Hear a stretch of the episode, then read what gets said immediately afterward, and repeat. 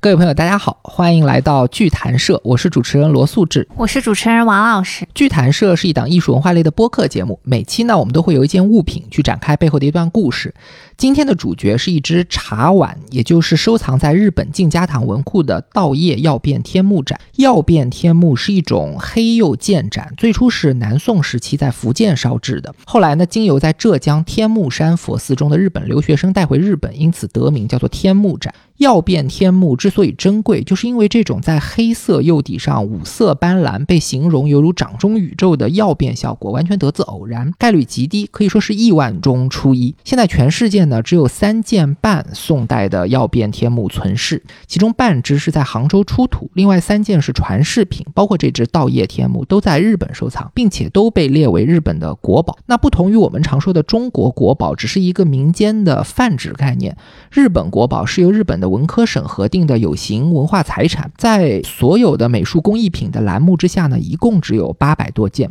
所以含金量是非常之高。那这么一个国宝目录里面，一口气收录三件几乎一样的茶碗，也可见日本对于中国古物的推崇。其实除了曜变天目，这份国宝名单里还包括了宋徽宗的画、宋元时期的一些书法，还有中国的陶瓷古籍等等，这就非常有趣了。一个历史本身就非常悠久的国家，把外国流传来的东西奉为至宝，以我们中国人的眼光来看，其实是挺不可思议的。但其实，在全世界的范围里呢，去吸收外来的东西来重构自己的文明，呃，是一个比较普遍的现象。而且从第三方的观感来看，其实重点从来都不在于是谁创造了这些文化，而在于谁拥有它们。最成功的例子，以前就有人开玩笑说，比如说。奥地利，他们就成功的让全世界都觉得音乐家全都是奥地利人，战犯全都是德国人。那同样的道理来看，我们东亚，特别是如果你去对比韩国和日本，就会发现一个特别有意思的情况：每当韩国人去主张一些和中国有关的东西，像江陵端午祭、呃越冬泡菜，但好像觉得是一种文化侵占；但我们去看到日本人摆弄中国的文化遗产，像是茶道啊，像是漆器啊，在国际上已经变成了日本的代名词了。我们反而没有一种很强烈的被抢夺的感觉。甚至还会有人自责说：“你看老祖宗的东西，我们自己不能好好珍惜，反而变成日本的财富，这是为什么呢？”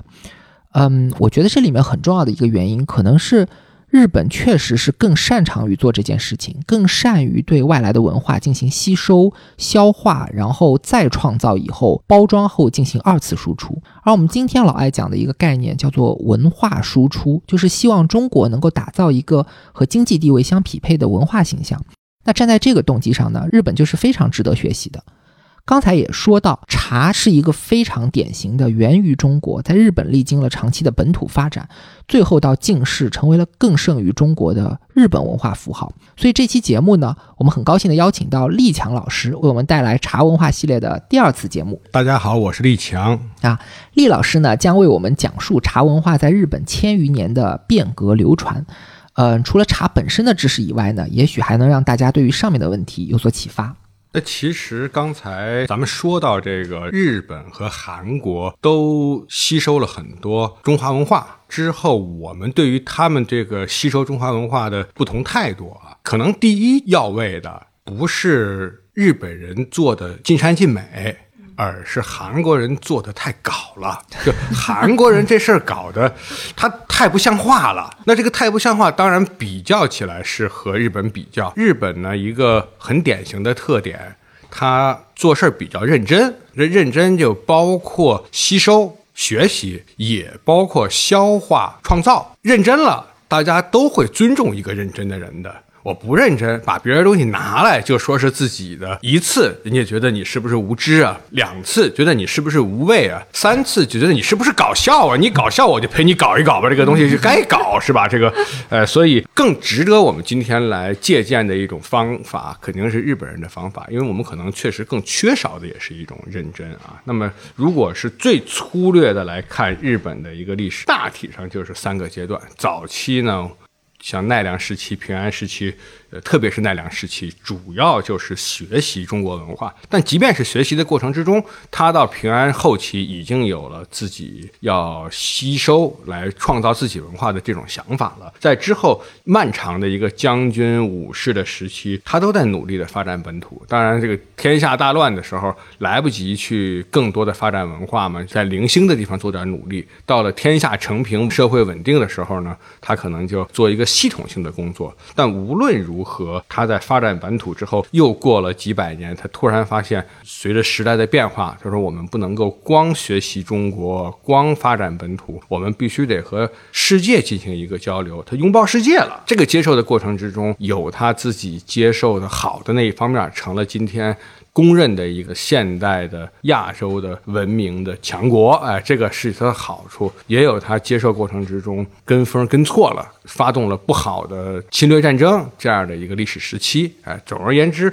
最粗糙的来看，它就可以说是学习中国。由于他当时学习的是唐代嘛，唐代有大量的亚欧文明整体的产物，那可以说他也接触到了很多呃除了黄河流域、长江流域之外的一些文化，可是很快的就发生了一个自我的文化。化觉醒，最后发现光自我文化觉醒不行，光学习中国更不行，那干脆就直接拥抱世界，融入现代世界大家庭的一个分子了啊！这就是日本的一个整体的过程啊。厉老师把日本的文化史大略分成了三大阶段，第一阶段是日本的奈良平安时代，时间上呢大致对应我们中国的唐和宋这一时期，日本以对中国的模仿和学习为主。由于唐文化本身是亚欧文明大熔炉里的产物，所以流传到日本也有着很多超出了我们汉民族的东西。那第二阶段呢，从日本最初在镰仓建立最早的幕府开始，一直到江户时代幕府的完结为止，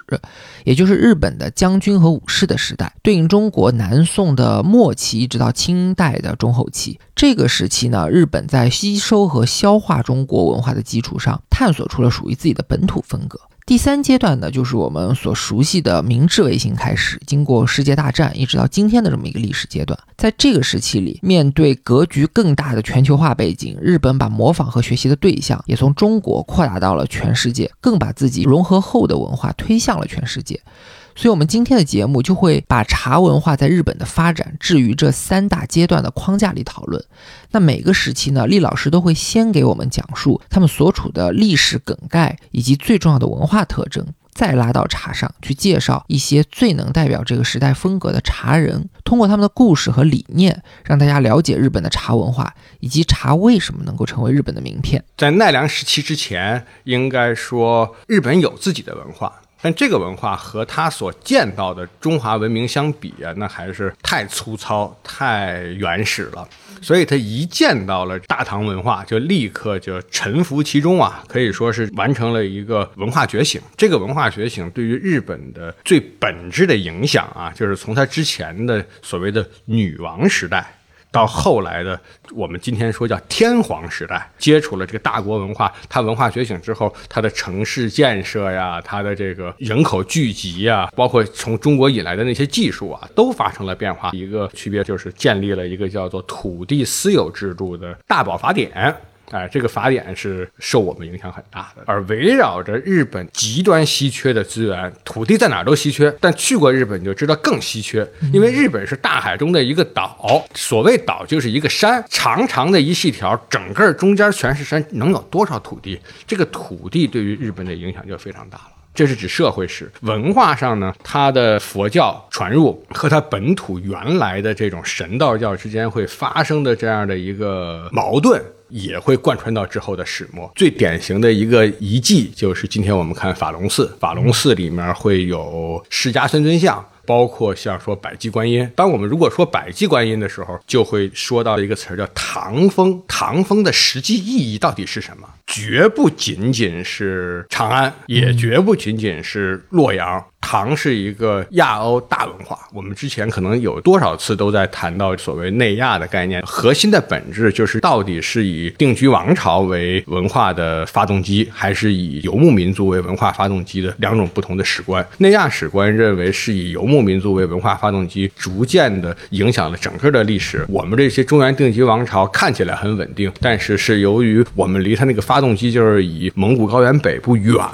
唐代的时候呢，正好是这发动机。大发动的一次。所以唐风的实意是到处学习，兼收并蓄，而不仅仅是说武则天、李世民、安禄山这些人的创造。所以说，那么大的一个内亚的一个概念下，亚洲的一个动态之下，包括法隆寺里的很多造像，可能是从朝鲜半岛传来的啊。这里我要稍微解释一下，李老师刚刚提到的百济观音也是日本国宝。从历史记载看，其实从它名字也能知道，过去是认为这尊观音从百济，也就是朝鲜半岛过去的。那今天的观点，从原材料上推断，它也可能是日本的本土制造。但不管是来自朝鲜也好，日本也好，百济观音长期都被认定是一件唐风作品。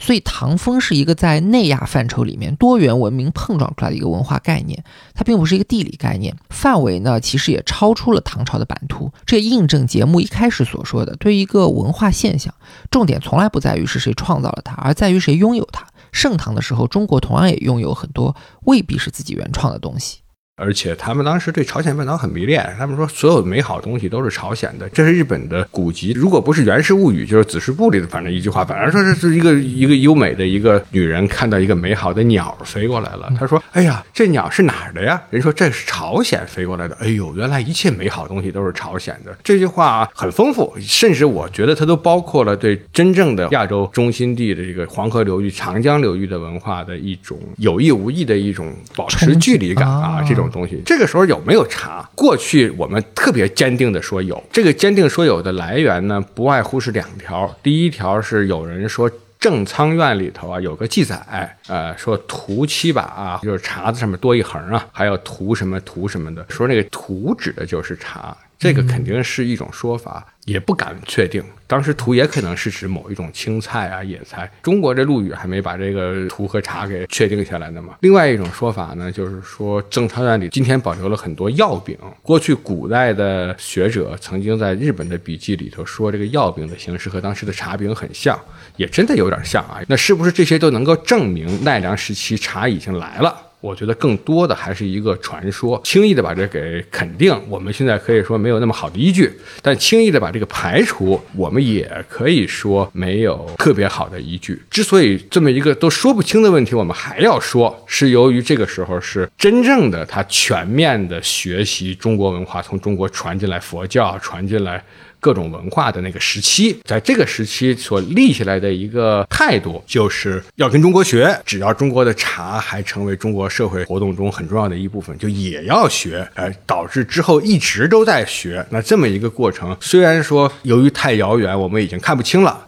但它一定是一个中日茶文化交流的一个起点，不说也不行，说的那么肯定也不对，但是不说肯定也不行。嗯呃，正仓院在之前的节目里其实多次提到过，它坐落在日本奈良时期建造的寺庙东大寺里，以收藏大量的中国传入的唐物而闻名，数量非常庞大。我们今天要去印证好多中国文献里的记载，很多的实物资料都是去正仓院里面寻找来的依据。那刚才说的就是八世纪前后的。奈良时代，日本对中国文化全盘吸收的这么一个历史阶段，我们推测茶可能也作为盛唐文化的一部分流传到了日本，但并没有确切的证据。而明确有文献记载茶在日本的出现，就要等到下一个时期，也就是平安时代，对吗？对，平安时代的就是从七百九十四年建立这个平安都，也就是今天的京都开始的。我们后面会看到啊，一直到近代之前，日本的这些时代全都是用地名来命名的。奈良是奈良城，我们说去奈良旅游，不是说去奈良古朝时间穿越。我们说平安也是指的是平安京、平安都啊，是指的一个城市。从这个时候开始呢，到一千一百八十五年这个元平之战，或者再晚一点到这个一千一百九十二年一个元平之战结束，哎，这个过程是。平安朝的历史，它时代相对长一点啊，可能有个几百年的时间，那它就可以分成前后期了。前期呢，还是继续奈良时期的传入；后期实际上已经开始了自己的民族意识的觉醒。那这种的自身的一个特征，就和前面说女性文化有很大的关系。女性在那个年代。还保持着一个很强势的一个地位，也使得接近女性的统治者的上层贵族的人都非常喜欢这种优雅的细致的文化。同时，在这种宽松的管理之下呢，因为女性对于穿越阶层这件事情啊，比男性要放得更松。男性管理的时候，这阶层的穿越是所谓的上升的阶梯，也是愿意看得很紧的。女性相对看得松得多。这个时候就产生了一大批富农、地主、农民，在前面说过的啊，这种土地私有的情况下，就拥有了比较多的一个土地。然后又和这些僧人啊、贵族啊这些特权阶级结合在一起，形成了一批地方军事力量。在这种情况下，成为最大的一个改变，逐渐要产生出来一批完全不同于中国文化的人了。不管是元还是平，这种地方武装势力都会和中国文化不一样了。文化上的一个特点呢？前期是这个对中国文化的一个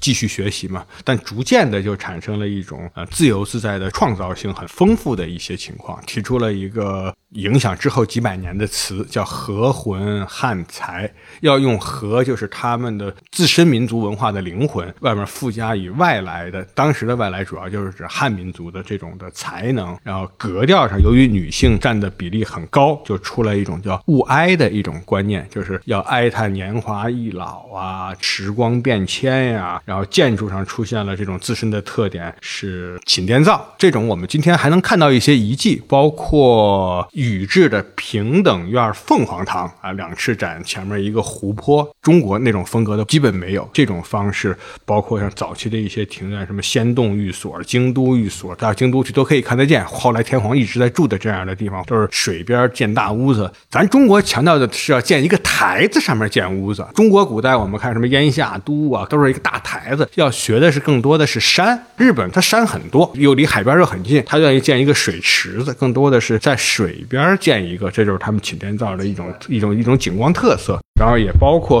画出来了一些所谓大和会的这样的东西，一看就是日本人画的。哎，文字上出现了万叶集，这些文化上这种创造性的。所以到了平安时代，特别是平安的后期，日本已经不再是单方面的吸收中国文化，而是发展出了很多有别于中国的东西，就包括依水而建的这种建筑样式，类似大和会这一类的绘画，还有以万叶集为代表的本土文学，也包括像物哀这种独特的美学倾向。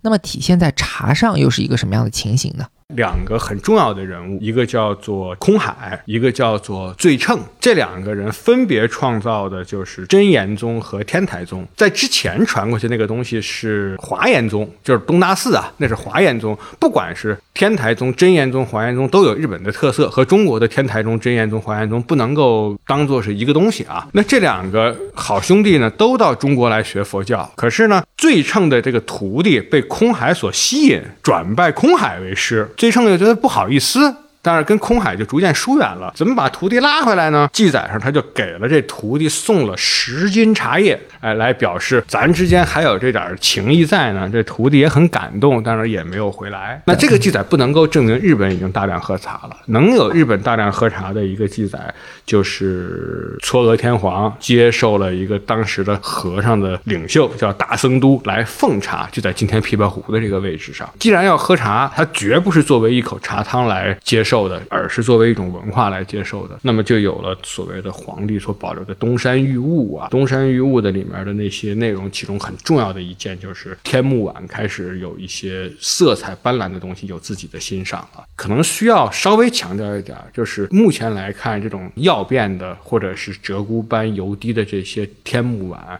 都不完全是自然的。是有人为的大概的倾向。我们简单的一个比方，就有点像是在陶瓷釉面上完成的一个泼墨泼彩。你说没有点这个人为控制呢，也出不来那个样子。全是人为控制呢，也没那么可贵。这些今天我们可能觉得已经是它太大的名气了，我们觉得它好像是这个都成了国宝了。它能够成为日本的国宝，是由于日本人认为是日本人把这个地位给推的那么抬上去的。如果没有日本人推，我们中。中国人觉得是一个，他是不是远远比不上汝窑啊？可能也远远比不上钧窑。那当然，今天我们觉得被这个世界人，就像有人说人被洗脑很容易一样啊，这个好像觉得要变嘛，一定比大部分的钧窑好看。可那个时候中国人肯定没有选择它。但尽管日本这么推崇曜变丸，它本国是没有烧制的。他推崇的一个很重要的原因，也是因为它是一个从高等级文化发达地区传来的舶来品。如果没有这个因素，他也不见得那么推崇推崇高等级文化地区的舶来品，大国上国舶来品，这是一个普遍的现象。很大程度因为他自己做不了。而且这个纹络，我们今天如果是不是那么大名气的碗啊，和它同时期的那些东西吧，我们可能会觉得它有点俗气。让你举几个名字，什么牡丹香炉，我们今天流行铁壶，当时是铁斧，叫做卢屋，那是个地名了。卢屋工匠做的牡丹狮子纹斧，那就是牡丹狮子，这你想想都觉得是不是有点这个太花了啊？太花了。水柱叫犀皮水柱，犀牛的皮的样子来做出来的，是在一个银的或者是铜的金属的器皿外面上堆上那种的复杂的大漆做的工艺。这种审美应该说和今天大家所理解的什么。性冷淡风、枯寂风还是区别很大很大的，但当时就这样啊。那个时候虽然说已经有了种种的迹象，要创造自己的文化，但是还是还没有发展到后面我们看到的一些更极端、更简朴、更禅宗味儿那些。没有，甚至那个时候禅宗在当地的影响都非常非常小。呃，无论是日本的天台宗、真言宗，都是属于密教的一部分。密教是要，尤其早期密教特征就是要。把你折腾的够呛，一天要洗几回澡啊？要做的各种花巧的供奉啊，把那个酥油花啊或者是什么给做的，甚至包括走路不能像正常人走路，要像跳舞一样的走啊，所有的手都要摆得很优雅啊。就是他用这种方式来改变你日常行为，要从日常行为中脱离出来。这种行为影响到了方方面面，包括是审美也比较繁复，然后这个精细化的地方也要求的比较多等等的，和后来禅宗这种赤条条来赤条。条条去那是两回事儿。那当然，最后密教也受禅宗影响，也产生了赤条条来赤条条去的这种的晚期的大圆满密宗之类的。可是当时的就是那个时代，就是那个环境。所以平安时代已经有了茶在日本的明确记载。最称送茶的故事证明日本已经开始喝茶。大僧都永中给天皇奉茶的故事说明不但有茶，而且茶已经成为进入日本上层社会的一个文化现象。那在这个时代的茶风，特别是到了平安末期，日本已经脱离了纯粹的对中国模仿，依据本土的审美，在最初选择了一种比较奢华的茶风，这跟我们后世对于日本茶道那种枯淡的性冷淡风格的印象是非常不同的。那么接着就要聊到我们的下一个时期，随着武士阶层的崛起，日本进入了幕府时代，而日本的第一个幕府，也就是镰仓幕府。是的，下一个时期是镰仓，嗯，镰仓也是个地名。离东京很近很近，开车时间也不会太长。呃，那个时候还没有东京，东京就后面的江户时期才发展起来的。当时的大的中心是在我们今天说叫关西，也就是京都啊、奈良啊，可能更大的工业城市大阪啊这一带。镰仓是比较早期在今天说叫关东来建立的一个将军基地。一一九二年，赖朝将军取得了这个称号之后，要给自己做一个幕府，这里出来了一个新的称号，就是将军。将军所代表的是一种武士阶层，他要把自我神秘化，一直演变到最后是武士道啊。将军称号和天皇称号两轨制就在这个时候存在了。如果说天皇称号既有从日本的早期的文化中产生的人神信仰，还有一部分文官体制是从中国引进的，那么这个时候的将军这个系统就是一种和中国的文官毫无共同之处，而和当时的欧洲骑士却有点接近的一种风格了。提到这句话的时候，可以让我们产生一个。联想就是如何能够和欧洲骑士产生出这种接近的体系。有有学者再去寻找通过亚欧草原的北方路线来流传过来的这种可能性，但我倒是倾向于认为，人天然就搞成那种武士阶层，从地方农民出身，这种土豪，这种粗糙，这是天然的。而把自己能够给文官化，这个是要跟别人学来的。嗯。在这样的一种把幕府司令部建到镰仓之后呢，就必然形成这种双轨平衡，土地和权力没有办法平衡，最后导致天皇和天皇的系统也不满，所以出现的最奇葩的事情叫做天皇造反。造反还一定失败，因为他文弱，他不善于去搞这些东西。中间又经历过一场蒙古袭来，更集中的把这个武士阶层给推广起来。这个时候的产生的新的宗派就全来了，武士阶层要把自己化成这个神像，嗯，或者和尚像的样子。他们之前是有把天皇说成神的传统，之后是把一些和尚说成神佛的传统。这个时候就把这些武士都说成神佛。为什么会讲这个？后面会提到，把那些茶人也要说成神佛啊，这些东西全都给神佛化、神秘化。这些武士化成神佛的同时，武士找自己的精神上的一些诉求，找到的自己的精神诉求就是禅宗进来了，净土宗进来了，念南无妙法莲华经的这个法华宗也在日本自身创造起来了。呃，土地呢，随着这些一块一块的分化，越来越分化到各地了。比较起来，茶文化呢，这个时期产生的重要人物还是全是和尚。首先就是把茶给带到日本去种的。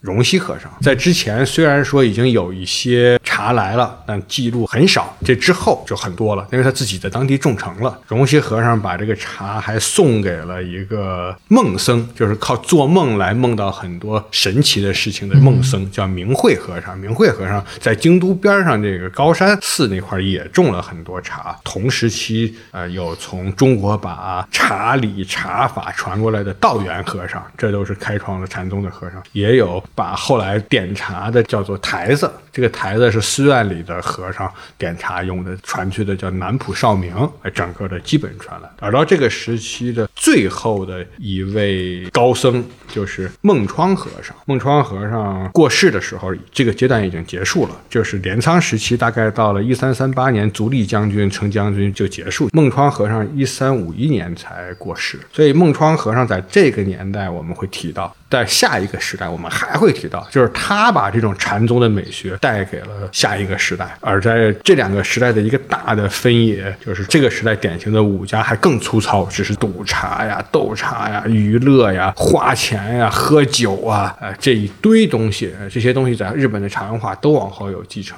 但是在下一个阶段，这些武士发展发展，他也会走自己的文化，走自己的精细化道路，也不甘于。一代土豪、两代土豪、三代土豪，一直当土豪当下去，他们也不甘于如此啊！这个把这个带到下一个阶段的，就是孟川和尚。嗯，那以上就是镰仓时期的大致情况。这时的日本呢，出现了最早的幕府。并由此开启了公家和武家并行的双轨结构。不同于日本传统贵族那种喜爱优雅阴柔、有些女性化的审美倾向，新兴的武士阶层在品味上呢，他们是更多的具有一种暴发户的特质。反映到茶上，就是我们上期节目聊过的，出现了非常荒诞的一种赌茶的风气。也就是说，当时的上层武士，特别是大名之间，他们会通过盲品来猜这个茶的产地。打赌谁猜的准？赌注呢，有的时候可以高达一座城市，这又是非常典型的土豪行为。但是所谓的贵族呢，也无非就是早富了几代的暴发户。新兴的武士，特别是作为武士首领的将军，也希望去寻求一种属于自己的那种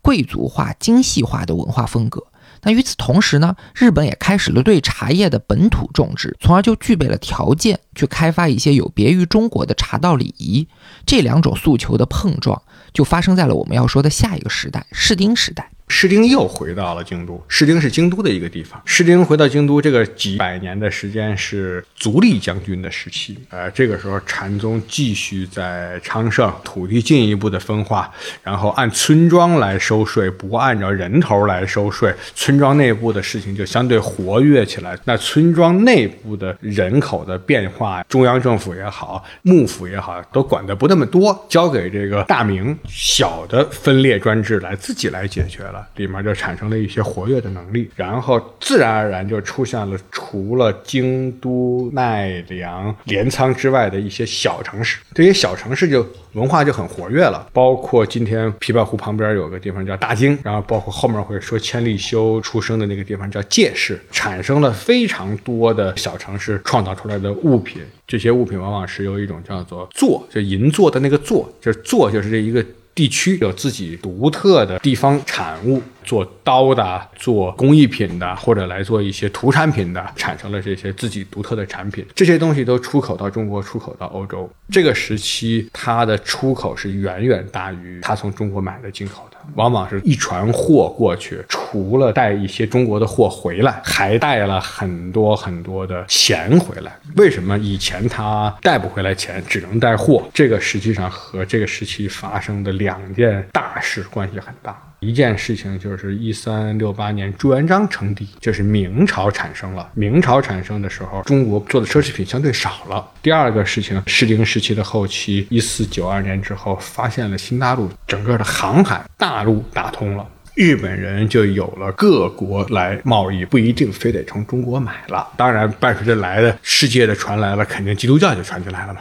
然后将军也要找自己独特的审美，权力在将军手里头，所以将军的审美影响超过了天皇的审美。将军所选择的国师，就是前面说的孟川国师。他建立起来的庭院就是这个天龙寺，包括五山石煞呀、呃雪舟画的画啊、能聚狂言的这些艺术形式，全是在这个时候产生的。包括我们今天看到最早的茶室，也是在这个时候产生的。不是指喝茶的地方就是茶室，而是指独立于其他空间的喝茶的地方。诗经时期早期和后期的两个典型代表，我们都特别熟悉的地儿，一个叫金阁寺，一个叫银阁寺啊，因为这个和三岛由纪夫有关系，是吧？嗯，金阁寺呢还是早期的，叫书院制茶室，不是只喝茶不干别的。到了银阁寺，那最近考古挖地基挖出来了，同仁斋，哎，就是一个只有四又二分之一叠，那和今天的茶室大小都很接近，里面还有灶，还有炉子。在这个时期，主要的影响师徒两人，一个就是能阿尼，然后能阿尼的徒弟是朱光，然后村田朱光自我觉醒，总之非常强烈了，包括他把这个精神性已经提出来了，人要喝茶，要喝的是赵州和尚那种性质的茶，而不是陆羽性质的茶。他说他这茶陆羽都不懂，只有赵州才懂。他说这个人要用自己的心来当自己老师的话，这个人喝茶就被茶给霍霍了。你得当自己心的老师，一个是被各种资讯所诱导，别人说什么好你就去喝什么茶，别人说山头茶好你就喝山头茶，别人说古董茶好你就喝古董茶，这个叫被霍霍了。另外一种是我自己心里有一个清晰的判断，要当自己新的老师，而不是让心带着自己去走。包括审美格调上，说是光是一个天空中一轮圆月，他说这个很俗气啊，必须得有一点儿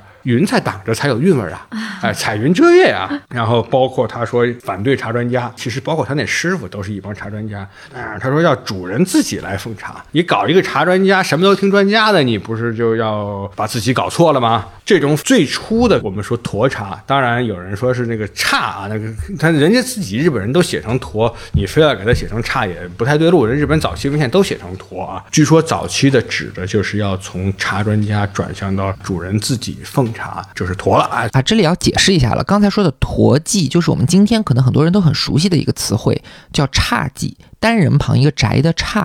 那现在我们经常用这个词来表示日本的一种审美意识，大概就是有类似那种。接受世界的这种变化无常和残缺，去找到心中的宁静这一类的意思。那厉老师的意思呢，就是说这个“侘”字在早期的日本文献里都被写成了“驼”，而且它是从茶里来的。最初可能就是专指由主人，而不是由茶专家去奉茶。那这件事情对后世的茶道影响是非常大的。后来我们看到的很多将军啊、大名啊，都会亲自去操作一些茶道礼仪，而这一切都是由室町时期的村田珠光所开创的。在那个时期，虽然说朱元璋称帝之后，他对中国越来越没有那么尊重了。虽然说发现新大陆之后，航海路通达了，可是刚开始来的人还是比较少的，应该是他自身发展的比较好的一个时候吧。大部分我们今天看到的后来的这些审美观念，国际幽玄和花是一种丰富多彩，就不能够只有枯淡的那一面，还得有优雅的那一面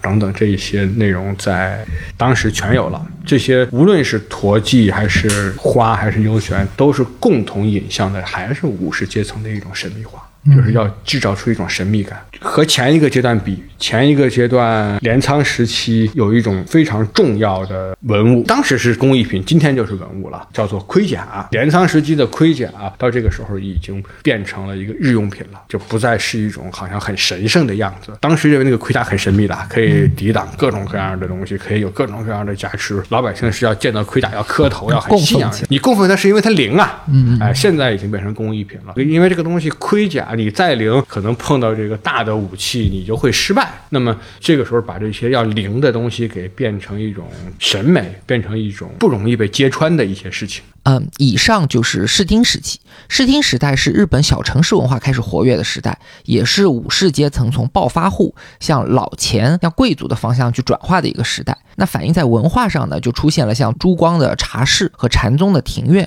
雪舟的绘画、能剧啊、狂言啊这类戏剧形式等等。而武士阶层呢，出于一种自我的神秘化和崇高化的动机，开始去有意识的去依照自己的品味，打造一个更值得被人仰望的文化形象。那茶作为这个形象的一部分，就因此在这个时代开始承载了更多也更具有日本特色的东西。所以，我们今天觉得，那茶怎么就从中国的东西一下子变成日本的名片了？它不是一下子变的，其实早在六七百年前的室町时代，这就埋下了伏笔。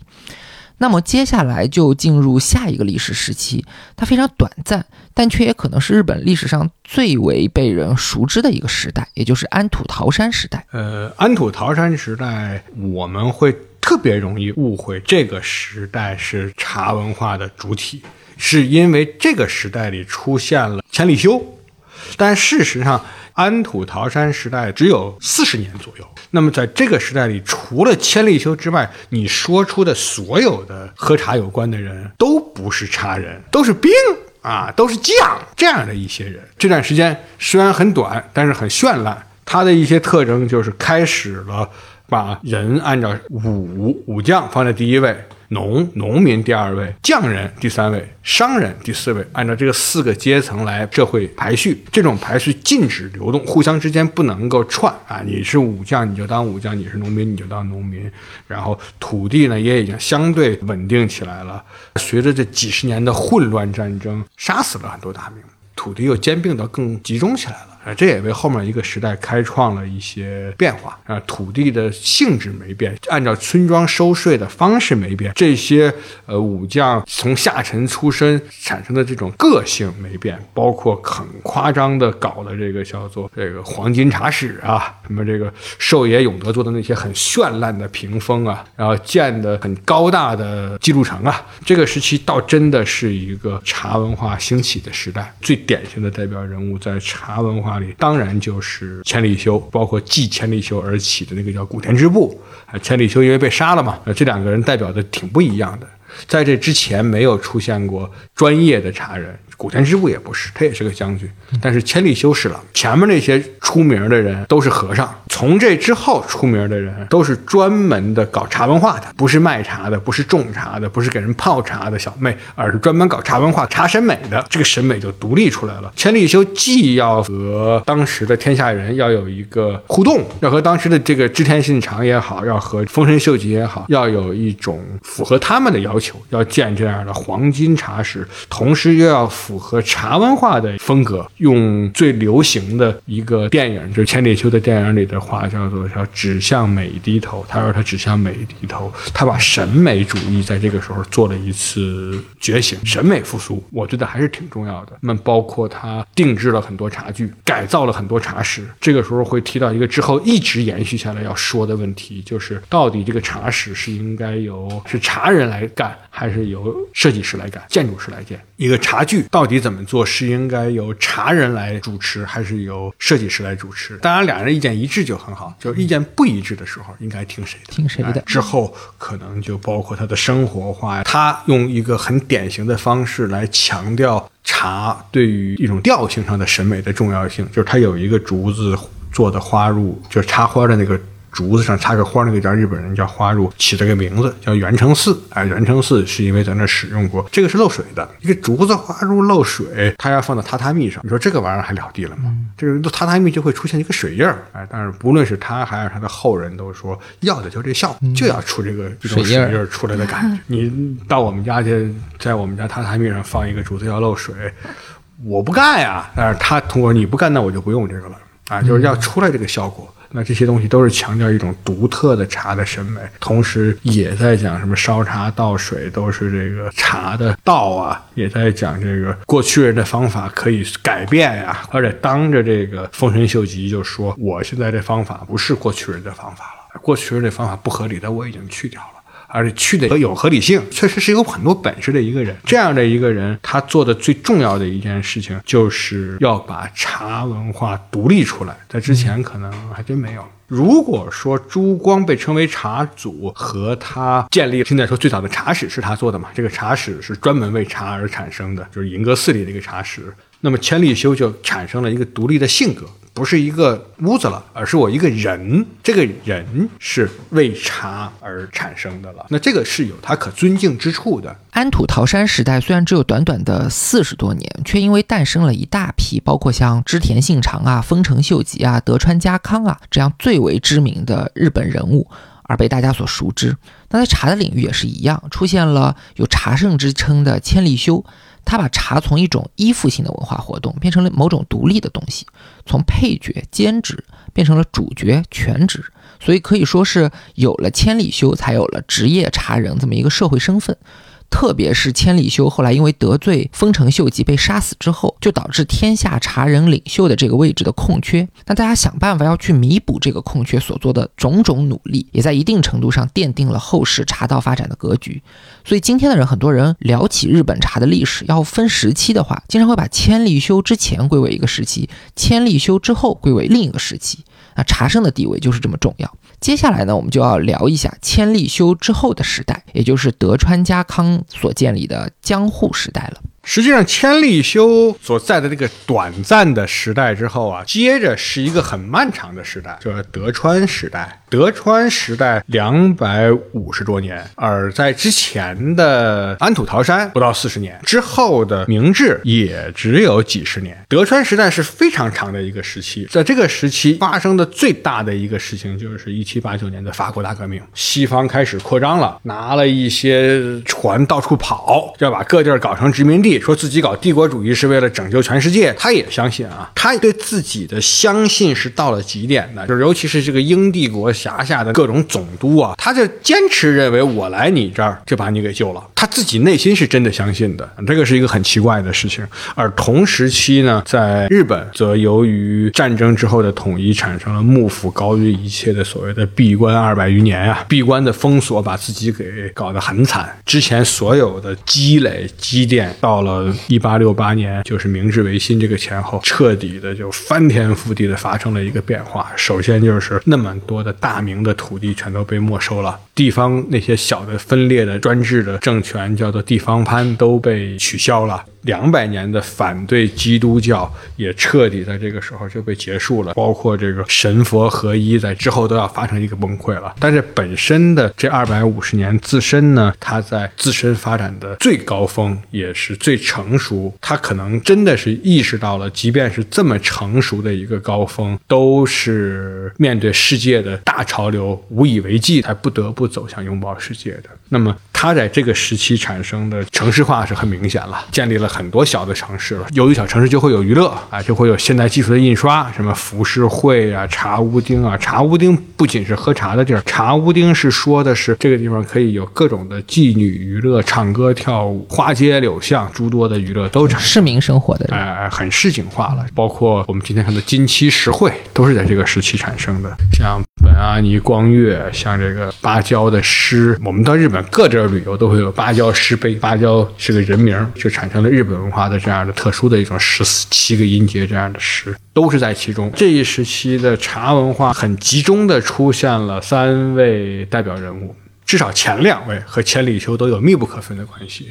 第一位就是远州，远州是千里修死了以后，茶不能不搞啊。丰臣秀吉跟古田织部说：“你按照将军的身份做一套合乎咱们的，别老听一个鱼贩子忽悠了。”然后古田织部做了一段时间，但古田织部也死的比较早，而且他也也是因为得罪了丰臣秀吉出的问题。他的徒弟这个很会干事儿的、满脑子算盘的远州，那那就成了一个行业领袖。一个超级领袖啊，他找到了最适合那个年代的作风，无论是在丰臣秀吉手下，还是后来在德川家手下，都极端强调一件事儿，叫不能光有娱乐化，还得有儒学化。他说茶道是什么？他说这个茶道叫忠于父君，对于父亲，对于领导必须得尊重，然后还不忽视家人，然后维持老友之间的友情关系，这就是茶道。哎，那个东西你说像茶道，像咱们今天理解的茶道。今天咱理解茶道，不是应该自己在桌子上喝一口，然后把自己从这些什么父君关系、领导关系、家人关系、老友关系里拖出来才是茶道吗？但是他说不行，这才是茶道。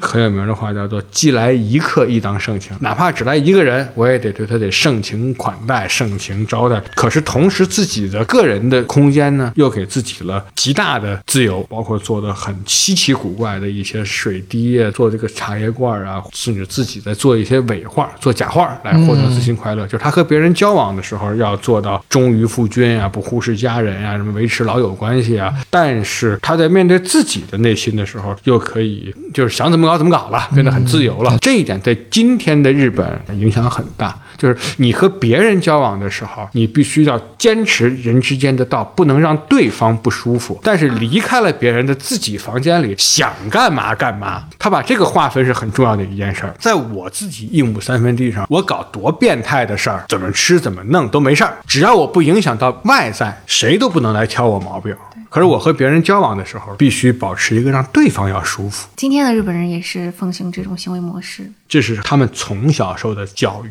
所以我们会看到日本的公共空间啊极其规整。但你如果到了日本乡下，去那一个日本老头自己家里面，他的极端之乱，堆满了垃圾、油腻，你是惊呆了的事情。这个只有你去才能够感受到。它的影响呢，实际上影响到了后来的皇家。有那个时候有两处很重要的离宫，一个叫做修学代离宫，一个叫贵离宫。啊，据说都是他建的。他建了很多很大规模的茶室，和之前的不一样。如果去日本的话，日本的京都有个大德寺，里面有一个地方叫孤蓬庵，里面有他做的一个重要的茶室。我们刚才说什么千里丘的茶室都是二叠、三叠，反正很小很小。但是到孤蓬庵就像一个大堂一样很大。这些东西都是为了符合自己的武士阶层，也为了满足德川将军以及像丰臣秀吉这样的人的审美需求而。产生的和他同时的被他一直打压的，就是千利休的那个孙子，叫千宗旦。千宗旦完全不同，千宗旦是一种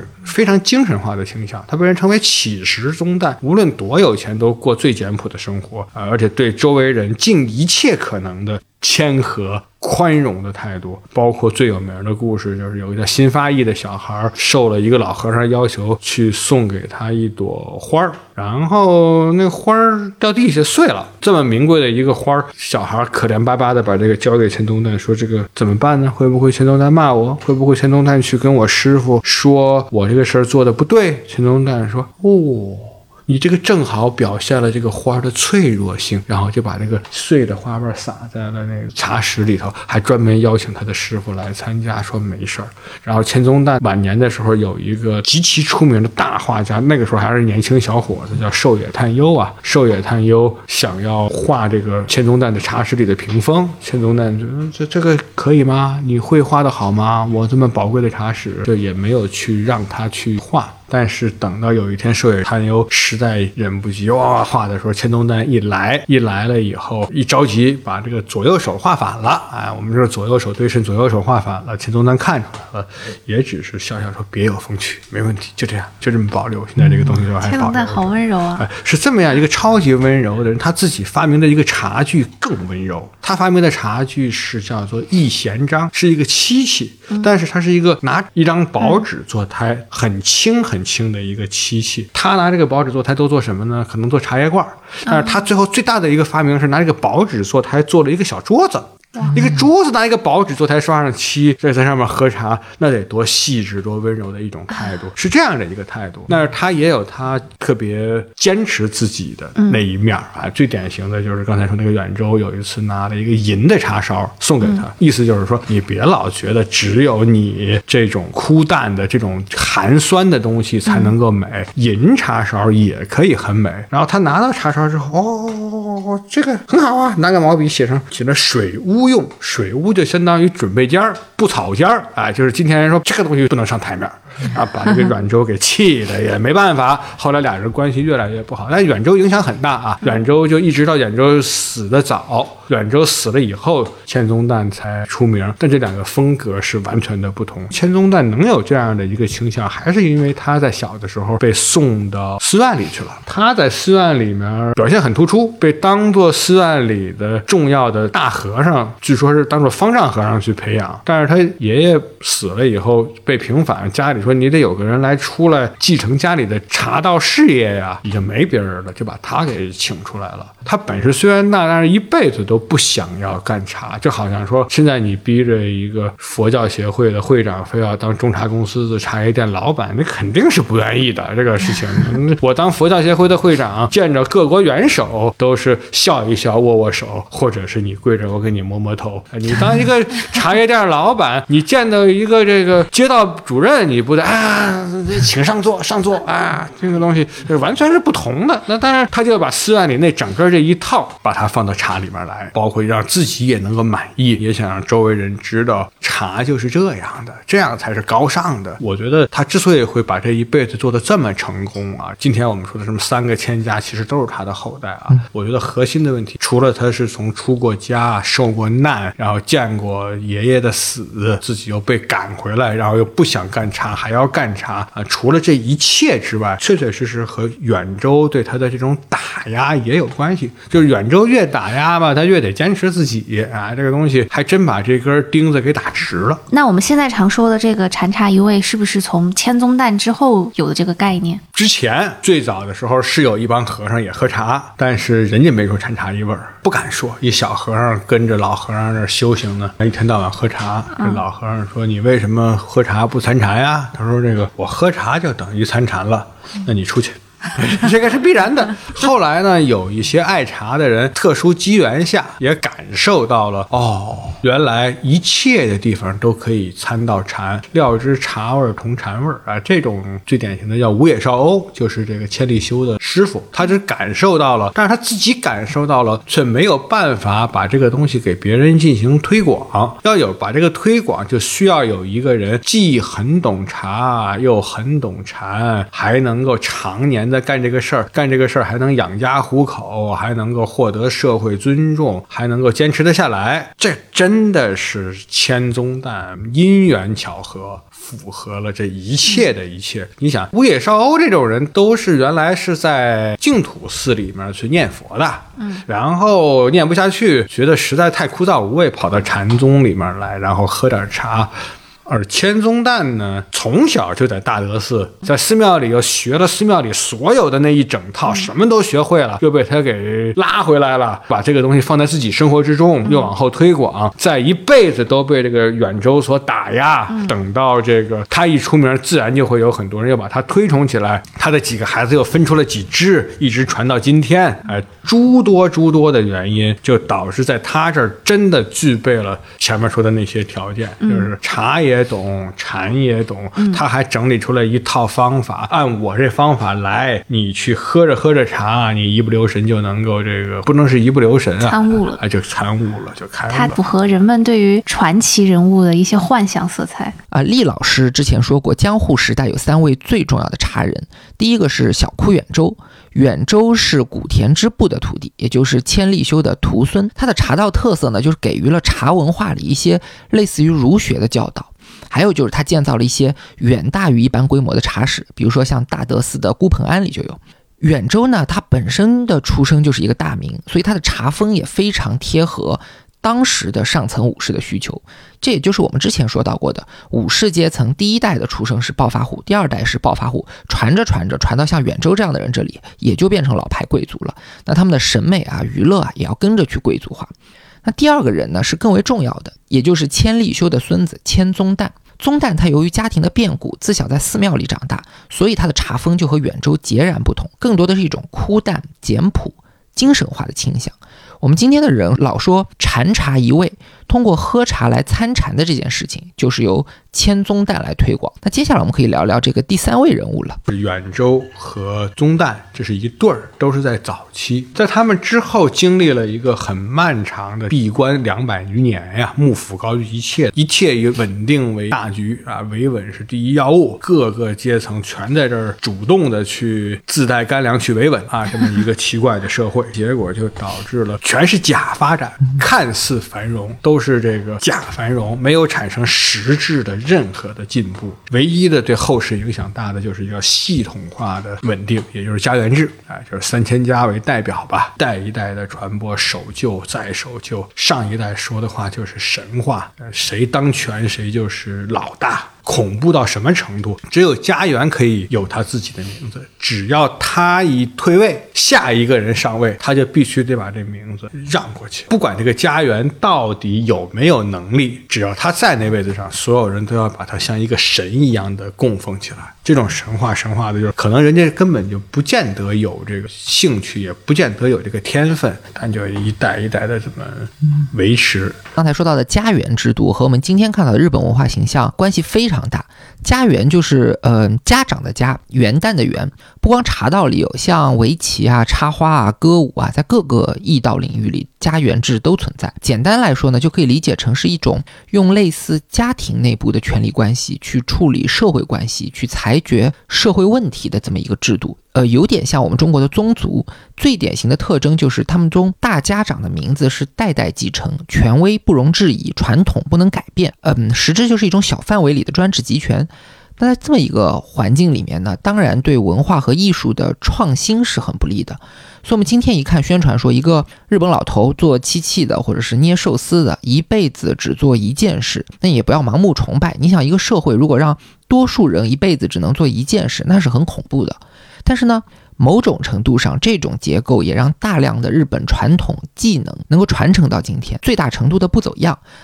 我们今天来看，整个国际社会都很认可日本文化，这和家园制对传统的保存也有很大的关系。那说回茶上，同样的，在千宗旦去世之后，千家茶道就分化成了三个流派：李千家、表千家，还有武者小路千家，也就是刚刚说到的三千家。三千家呢，都是实行的家园制，而且在很长的时间的流传中，把茶风也变得保守、迂腐、暮气沉沉。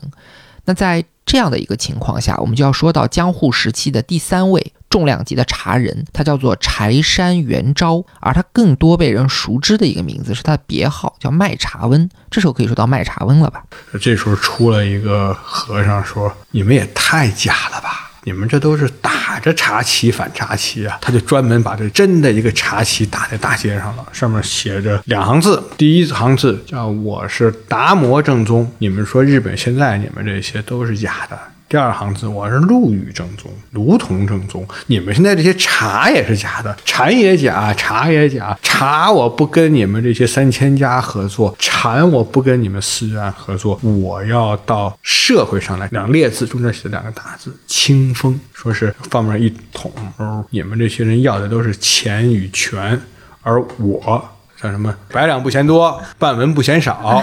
哎，白喝也可以，只是不到找。那是这么样一个竹筒，谁爱来喝一碗就给他一个钱儿。那这个就是叫做卖茶翁，原来是个和尚。你注意，这个和钱宗旦又像又不像。千宗旦那个和尚是被人给拉回去当茶店老板的，卖茶翁这个和尚可是自己完全可以当一个宗教领袖，却主动的放弃一切到街头去卖茶的。而且他说了，我是把我宗教上该干的事儿干完了，该教的班儿，该有人开悟，我给下一代人传过去了。我要去做更大的事情，要到市井之中和大家交往。这个交往呢，真是如一场梦幻一样啊！前面我们讲，每一个这个茶人都有他自己喜欢的茶具。远州用一些水滴形的陶瓷器皿作为茶叶罐。还送给宗旦银勺。哎，宗旦是拿一张纸做漆器桌子，千利休是自己切竹子，不怕底下渗水。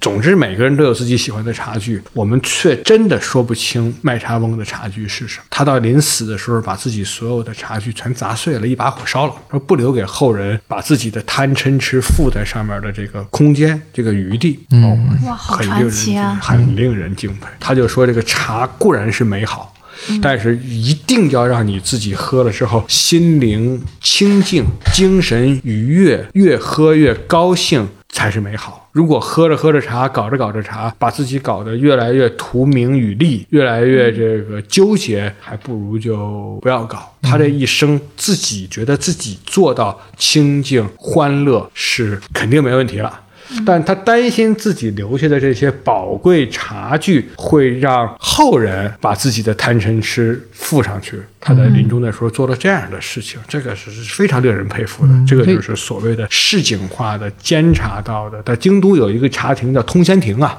就是据说他当年卖茶的地方，还可以去参观。刚才厉老师提到一个词“监察道”，其实自古以来，呃，到今天也是。当日本人说到茶道的时候，指的其实就是抹茶道。像千利休啊，他们都是把茶先磨成茶粉，然后去煎煮冲泡，这个叫做抹茶。那比起传统的抹茶呢，其实煎茶道是更加新潮，也是更加接近于我们今天的喝茶方式的。那这个煎茶道基本上就是从卖茶翁开始的吧？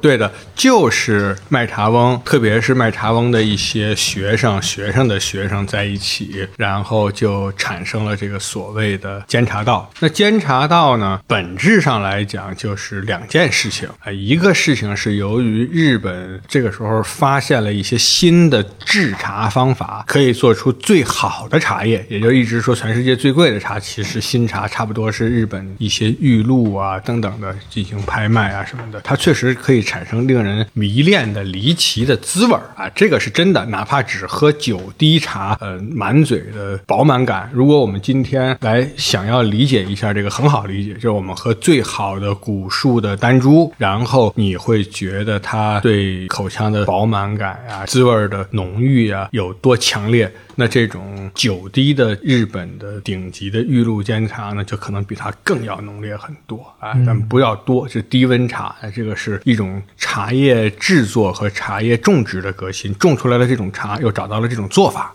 那么另外一方面呢，就是由于大量的社会上的一些文人对于当时江户时期的闭关锁国、社会稳定、一切以维稳为主的这种做法很不满。就刻意的去和金星的各种文化进行交往，就特别是跟麦茶翁啊、麦茶翁的一些学生啊进行交往，尤其是一些掌握了知识文化的一部分人。在这个时期，一直就延续到了后面的，我们会谈到战前、战后，尤其是第二次世界大战结束以前的明治时期、大正时期，一批文化人、写书的、写字儿的啊，这些人和监察道的交往就很多了。同时呢，还有一批实业家，实业家呢反而和传统的茶道交往更多，他们没有那么多文化，看不到文化上的这种创新带来的巨大的好处，他们把许多。说那个时候，千家由于自己做的不太好啊，就很败落，就把很多古老的茶具卖出来了。这些实业家就有钱人嘛，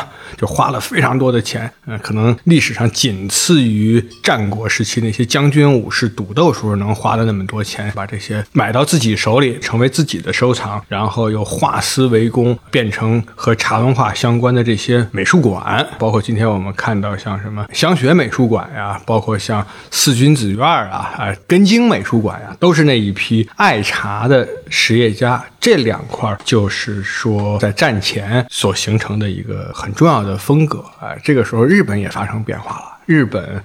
逼不得已开国了啊。这种开国的特点就是把大明土地没收，取消地方藩、地方势力，取消一切收归国有。然后在同一个时期呢，呃，应该说是一旦开国，他们毫不迟疑的就干了一件事儿。这个事儿中国人都知道，这个日本词儿叫全盘西化。啊，全盘西化，把宪法呀，甚至国名啊、外交方面啊，都按照一个国际上的方式来做。那个时候流行的一种做法就是帝国主义、殖民主义。日本人也相信欧美人编造的这个梦，认为帝国主义可以救世界，殖民主义可以救亚洲等等的。他们要在亚洲当亚洲的大帝国，做亚洲的各地方的殖民。现在知道这个是人类全球化大航海之后，国际交流昌盛起来以后的一次失败的大探讨。这个探探讨的结果，所有的帝国主义都灭亡了，所有的殖民地都基本上都消失了，走了一个弯路。各个民族都自我觉醒了，但是在今天看来很不好的这个词儿“帝国主义、殖民主义”，在当年却被认为是一个人类的必然。哎，当时是这样看，所以日本人把自己的名字都称之为叫“大日本帝国”啊，自己把自己就称之为帝国。如果帝国是个不好的词儿，他怎么会拿这个东西作为自己的国号呢？我们今天来看到当时的一些，也可以算是一个小文物了，然后上面都印着“大日本帝国”是十字会，“大日本帝国”这“大日本帝国”那，嗯，你说这东西是不是让人很讨厌？没办法，他当是自己国家的名字，宪法规定名字就是大日本帝国嘛，这也是他拥抱世界的一个表现。这个时候，各种的新兴宗教啊，包括这个对外介绍日本文化的这些人，什么铃木大拙呀，到欧美去创造这个日本的佛教在欧美，告诉别人日本文化的价值，都在这个时候。新兴宗教包括什么黑柱教、金光教、天理教等等一系列，茶文化也一样。茶文化除了这些实业家收购海量的美术品，也一批一批的往欧美去卖这些茶器，还包括在欧美写书。呃，最有名的就是《茶之书》啊，一九零六年出版的这个《茶之书》，让全世界人觉得这个好像茶是日本文化的一部分。如果你真要看这个时期日本举行一些关于这个时期的大型展览，展出来的很奇怪，都是一些油画啊，呃，学习西方古典主义的雕塑啊，还有一些日本的精工啊，好像自己民族特色保留的没那么多了，呃，都可是抛弃了。嗯，它不是抛弃，它是融入西方的时候就必然就是这样，那一定要这样。留在日本国内的那部分传统文人倒是更和监察道发生了诸多的关系。日本人现在有一种看法，叫做明治维新的必然后果就是发动侵略战争啊。那这个历史学生对这个事儿有各种评论，因为历史不能重现，我们并不知道如果没有明治维新会不会就没有侵华战争。但毕竟真的是有了明治维新，而且一路狂奔，融入世界，和世界列强进行竞争，自己叫各个领域都不甘居第二，这么样的一种心态，这也是他们国家的自己的一个政策，导致了在他拥抱世界的前半段，自己虽然取得了若干的进步，同时时也给周边的民族，特别是中华民族带来了巨大的灾难。而且他给他自己也带来了灾难，这就是战后他都被美军占领了嘛，啊，这都被美军占领了嘛，他被美军占领以后不得不反思。日美同盟经济腾飞，然后在泡沫产生、泡沫消去，去海外各处发展，乃至于到了两次奥运会，他们这不叫奥运，日本人管这就叫五环啊。第一次举办成功了，建了很多建筑；第二次现在由于疫情又发生一个新的变化，未来怎么发展并不确认。这个时期应该说，呃，文化史上看起来和前一个战前时期有点不同，但本质上依然是拥抱世界的一个部分。它加强了，只不过是加强了一些文化书写，在世界各地。举办各种各样的展览，要树立自己的形象，包括制作出来先进的汽车呀、先进的机器人啊，可能如果年纪稍微大点的人都用过的叫 Walkman 啊这些产品啊，嗯，都属于他娱乐文化的一部分。刚才厉老师接着麦茶温的监察到，把时间就从德川幕府的江户时期推进到了明治维新后的现代日本。这个时期呢，日本它非常有主动意识的去使用国家力量，做了一个大型的文化工程，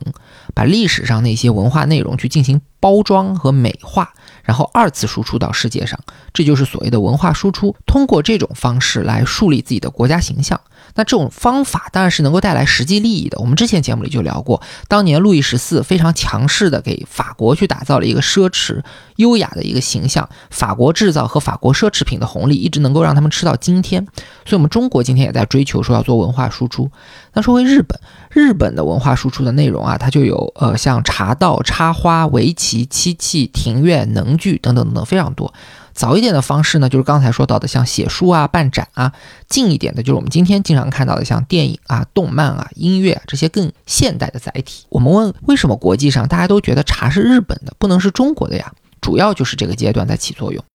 呃，我也觉得这种做法啊，有可能为将来的日本带来一定的好处，但更大的可能还埋藏有更多的隐患。过度的国际交流在未来会变成一个什么样，我们并不清楚啊。可是已经形成了这个代表了。最典型的代表人物之一就是贯穿战前战后的这个叫做千宗室，哎，这是李千家的家园。战争结束之前，他是一个极其激进的战争推广分子，自己主动的报名参加特工队，不是神风特工队啊，当时很多特工队，神风是其中之一。他是海军的航空特工队，全民征兵，他参战，我觉得是一个用佛教的话讲叫共业，但是极其积极的以一个千家家园的身份来报名参加特工队，那就是别业。啊，这里得解释一下，佛教里共业的意思，就是说一群人一个整体共同的作为。那别业呢，就是说这群人中有的人的主观性可能特别的深，主动性可能特别的强，所以他作为也可能带来更多的后果啊。您继续，一面带着茶具四处推广，一面成为积极的一个主战分子。那个时期不光是千家，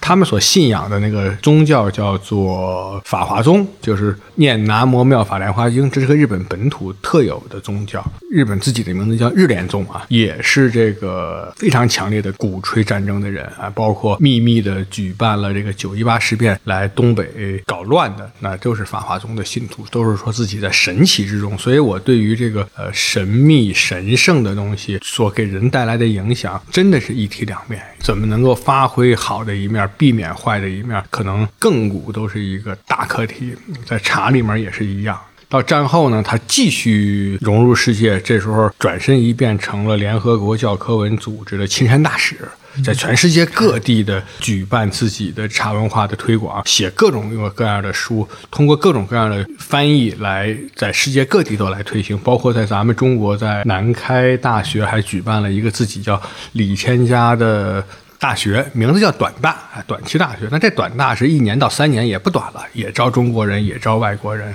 哎，总之是一个积极的要到全世界推广自己的形象的这么一个人。和他同时期，比他出生要晚，但是比他死的要早的一群设计师啊，包括像大家熟悉的什么魏延武啊什么之类的啊，那当然可能更有代表性的一个叫内田繁。内田繁在门司港酒店，九州就是当年中国的船只要经过这儿才进入日本的那个地方。签写这个马关条约、下关条约，李鸿章去的这个地方建的门司港酒店里，还专门做了自己的茶室。这个茶室把传统的茶室改造成了一个放在一个 T 型舞台上啊，搭一个玻璃房子里面糊上纸，这样的一种展示效果，远远的超过了实用效果而！做的各种的东西都是这样，视觉效我站在设计师角度。让我们回想起了，千利休当年的做法是，虽然也讲视觉，但是那是一个以茶人的角度，可能更多的一定是要讲实用。嗯，哎，这个时候就变成了以设计师角度，实用还要服从于视觉的这样一个环境。就我们之前提出过这个问题，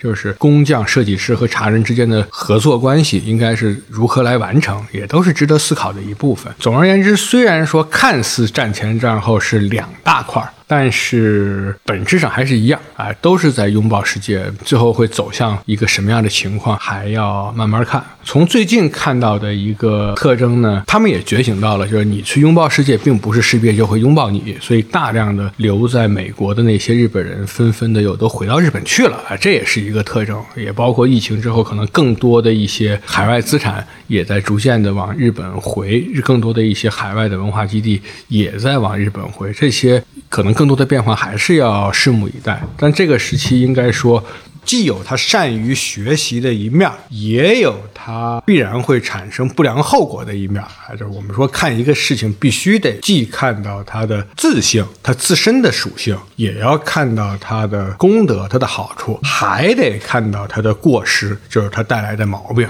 茶文化这个领域里头，应该说它还是做的比其他的某些领域还是好的，生命力还是比较强一点的。你比方说日本的精工，明治时期那么发达。之后就结束了。而茶呢，它之所以我们说的比较好，是由于它还是普及到了各种各样的多向度的发展。比方说，呃，娱乐取向，哎，除了最早期的皇家呀，包括武士，只是出于自己自身的情况不同，有不同的娱乐方式。后期的皇族跟着这个远州那儿去做的桂离宫、修修院离宫啊，公众在茶屋町啊，就是已经各种人把它能够进行进入到娱乐之中，照顾到社会的各个阶层。审美取向，千里修都不用说了，那最典型的内田繁也是有审美取向很强的。这些后期设计师都是以审美取向来优先的一种做法。那么组织化取向能够继承下来，这种家园制、宗匠制的这种茶师群体，都是在强调自己的组织。这种组织也受到诟病，然而它也在重要的历史时期，在衰落时期把这个维持不绝如缕、如缕不绝的在那个时候维持下来了，也是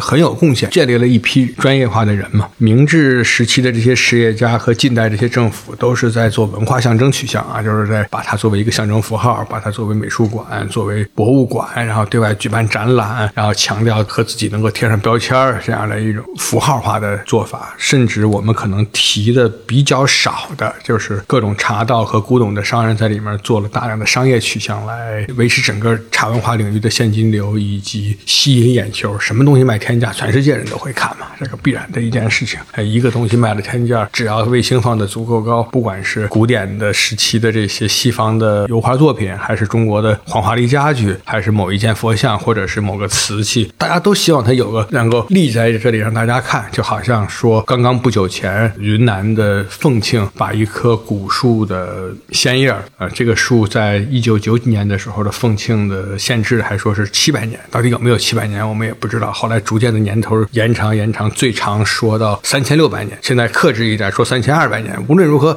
它是一个样子很壮大，年份没有办法去确认，不一定七百年对，也不一定三千二百年对。我们植物的年份不那么容易确认，但是政府把它卖到十公斤鲜叶只能做出两公斤左右的茶，就要卖到一千多万的时候，它的目的并不是为了让人来喝这个茶，而是为了让大家看到这个东西，来讨论这个东西。我们每个人对它的讨论关注，就是他买的那个东西，而不仅仅是那点茶叶了。所以商业取向也贯穿始终，也很重要。包括一直坚持不变的日用化、精神化取向的，就是历代的这些僧家呀。虽然说别人怎么干别人的，坚持自己这一块。你看啊，这么多皇族、武士、公众、一些艺术家、创造者，千里修也好，内田繁也好，和实业家、商人、僧人，每个人做自己做那块，道并行而不相悖。这么综合的维持在一起，才使得它形成了自身的一个相对于其他的领域是一个比较丰富也比较好的一个生态。那讲到这里，关于茶在日本的历史，从古代的奈良平安时代一直到明治维新，再一直到今天，基本就讲完了。可见茶在所有的日本文化门类里面还是比较有生命力的。即便是经过了上千年的历程，对于过去的人也好，对于今天的人也好，茶它一直都在发挥作用。像李老师说的，它有商业的作用、娱乐的作用、审美的作用、寄托精神追求的作用、代表文化象征的作用等等等等。那节目最后了，我就想呃问一下李老师，您对于茶文化在日本的生态有什么看法？这种生态多大程度上支持了日本的这个可以说非常成功的国家形象？这种生态的好处呢，就是会让人对它有一种尊重，但是也会让人对它有一种误会，其中包括觉得它很悠久，包括觉得它很强大，哎，都是一种误会。这个误会对于推广这个文化可能是好事儿，但对于认真的研究这个文化，可能就是一个坏事儿。我们举个例子来证明它并不是那么悠久啊。在日本的文化中有一个说法叫真行草，呃，同时还有一个说法叫续破集。真行草是书法的概念，续破集是乐曲的概念，据说都是来自于中国的早期啊，包括唐代，就真就是这个楷书嘛，正体，呃，行就是行书，草就是草书，序就是一个演出的序曲部分，慢慢引入的部分，破要把这序曲这个部分给破掉，然后进入一个高峰集嘛。哎，但是把这种针形草续破集，后来日本引进到了各种艺术艺能的方方面面。平安时期，这种词就已经传到了日本。在宫廷花道、贵族花道，在立花这里面，大概在《诗经》早期就有了。比方说，佛前供要用真花，要用真的方法来做最严格的方法。在书院里面，贵族呢就是一个用形的方法来做，但是普通人家里面就是要用一种草的方式来完成。包括绘画是在什么样的绘画要很一丝不苟的工笔很细致，就是真，然后稍微。活跃一些就是行，在更发表个人的倾向也是草，这些都是在诗经时期完成的。在江户的前期，像能狂这些戏剧也把这些都引进来了。那真正引进到茶文化里、茶道里，应该是至少是江户中后期了。呃，在泡茶的时候，一开始的一个过程怎么样？是一个优雅的动作，缓慢的是续，然后逐渐的变成一个把这给破，然后最后变成一个急这样的一个过程。它形成的很晚，我们知道江户中后期之后。很快就接触到拥抱世界的时期了，这也一切都证明了真正茶道的成熟并没有大家想象的那么早。千利休之后很多很多年，他才成熟起来。千利休的孙子那一代，哎，可能再往后啊，他才成熟起来。文献上记载的没有那么清楚，可是简单的梳理的话，应该也能够看得出来。所以就回到我们一开始说的日本的文化形象的问题，所谓的国家形象只是一个印象。茶道在日本的历史是不是悠久不重要，大家认为它悠久很重要。茶是不是源于日本也不重要，大家说到茶就想到日本很重要。因为今天的日本在文化上非常强大，所以这种认知是很容易建立的。而且在拥抱世界的时代，日本也去拿别人的东西，比如之前节目就聊过日本威士忌，同样也是苏格兰的传统，同样也是由于日本人的认真学习和刻意宣传。到现在呢，虽然没有形成垄断，但大家只要提起威士忌，但凡是有所了解的人，肯定不光是只会想到苏格兰威士忌，多少也会想一下日本。那这里就要说到刚才提到的日本设计师内田繁，他写过一本书，题目叫做《日本设计六十年》。他在这本书里呢，用很大的篇幅去讨论了日本的文化偷窃或者说是抄袭的问题。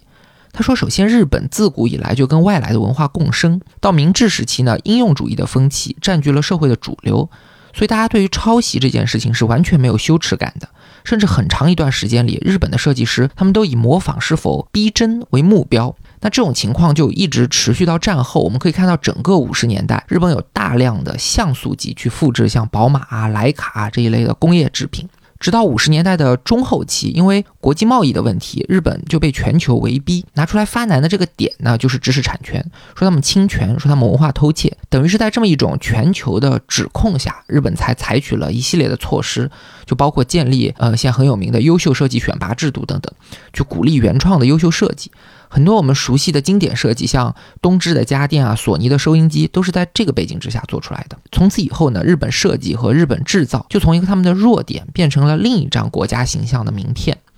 所以还是说回国家文化形象的问题，就好比说。我们一开始就讲到，唐风并不完全是中国的，唐文明是内亚文化大交流的产物，很多源自中亚、朝鲜半岛的东西被算到了我们头上。和风也不完全是日本的，日本在古代去学习中国，近代去学习西方，或者说某种程度上，所谓中国的、日本的本身就是狭隘的说法，因为文化这个东西最大的特点就是吸收融合、兼收并蓄，这是一个自身的属性。你说是交流也好，抄袭也好，其实都不重要。到头来，谁做出更好的东西，谁就得到更大的认可。